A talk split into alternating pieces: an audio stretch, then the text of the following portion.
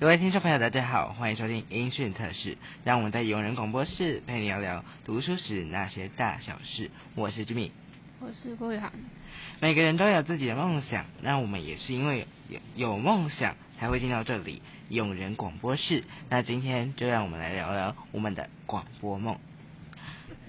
从小到大，我就十分喜欢看社会案件。听那些口条风趣的人讲述社会事件中的各种分析整理，因为他们说出了这些备受关注的头条新闻，谁都把没注意到的细节强调出来，用他们的言语为事件的弱势族群发声，仅用话语将大众的眼球和耳朵吸引住。使我非常的崇拜他们的能力。那你平常有有接触相关行业吗？虽然本人并不是一个讲话非常流利的人，主要是因为会害怕和人说话，所以我非常，我平时都非常多多去听那些 podcast 跟 YouTube 的人来学习如何让口条流利一点。现在。来参加广播社也是想要如此，希望能培养自我讲话的能力，提升和能说话后不再紧张害怕。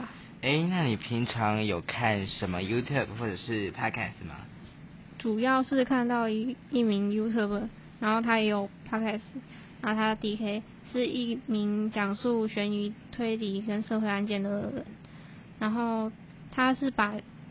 来自世界各地的事件，还有收集起来，然后来编辑成一个影片的人，然后听完这些，我就觉得真的好多人都是我们不知道他发生这些事情。看完我觉得十分，看完我就十分即使我们现在有这么的安定舒适的生活，全世界各地。都有人正在受苦，为自己的生活打拼。而 YouTube DK 将这些事整理完善，把他们的事件展现出来，向大众说出那些被隐埋在阴霾底下的真相。即使主题是严肃的，但是却有让人想要继续听下去的欲望。每次听完都有好多想法，警示着人们要好好保护自己。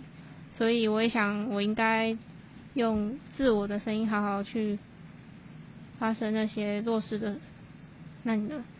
我其实我想进新闻媒体圈很久了。媒体圈的媒体圈有很多行业，你是想进哪一种？其实我一开始想进的是新闻，那默默的就不知道为什么就走到 podcast 和广播了。为什么是新闻？因为从小到大，不知道大家是不是跟我一样，从小到大吃饭就是要配新闻。那有一天看新闻的时候，三立电视台的台标上面突然出现了 S D 的字样，我以为是我把电视弄坏了。为了不要让家长发现哦，就转去隔壁台 TVBS，结果我看到一个很帅的主播。那从此以后就只看 TVBS。那观众朋友可能会问说，为什么家长都不会发现换一个台呢？因为哦，只要我妈妈问起，我就跟她说，因为五十五台好按，这样就蒙混过去了。那到了二零二一年，这个主播，这个很帅的主播离开这个电视台去留学英国的时候，是二零二一嘛？那他离开的那一年的前两个月。我意外听到了一个 podcast 叫《甲板日志》，那我就觉得 podcast 好像蛮有趣的，可以先去试试看这个行业，毕竟也跟媒体有关系。一方面也觉得当电视主播其实蛮累的，要先当记者，那台风天还要去跑来去新闻，感觉真的蛮累的。啊，对啊，我要是一个升降者，一定很不方便。甚至可能连电视台都有可能不会录取我。刚好看到刘明老师的连续剧《人生逆转胜》，就觉得说不走电视新闻其实也没关系了，可以试试看其他的行业，例如说同类型的广播主持人之类的。那就先从他开始起来玩玩看好了。所以你有自己的 podcast？呃，对啊，我有一个 podcast 叫做郑凯丁泛国际。那一开始真的只是玩玩看而已，没想到一做就做了两年。当初想要做新闻类，好像也是想要跟这个主播一样帅气的报新闻吧。可是 podcast 明明就不用露脸，帅气又怎么样？哎，说真的，我也不知道哎。但是可能那个时候才国一吧，没想到那么远，甚至根本都不知道自己会做到两年那么久。哎，我们聊这么多，应该问问听众们吧。哎，对了，我又忘记我们还在录音了。那听众朋友你呢？你有什么梦想吗？你又是怎么会站在你现在的工作地方呢？你是在执行着你的梦想，或者是你是被现实所逼，没办法？学以致用，或者是甚至是因为某些原因没办法完成自己的梦想吗？欢迎你和我留言分享哦。这一集的节目就先到这里喽。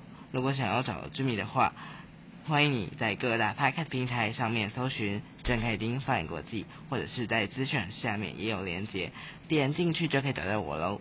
那在哪里可以找到于涵呢？好好听节目就可以找到我了。那你想要每天没有？你想要每次都准时收到节目的更新通知的话呢？千万就不要忘记按下订阅，这样就可以在每一集推出的时候抽到节目更新喽。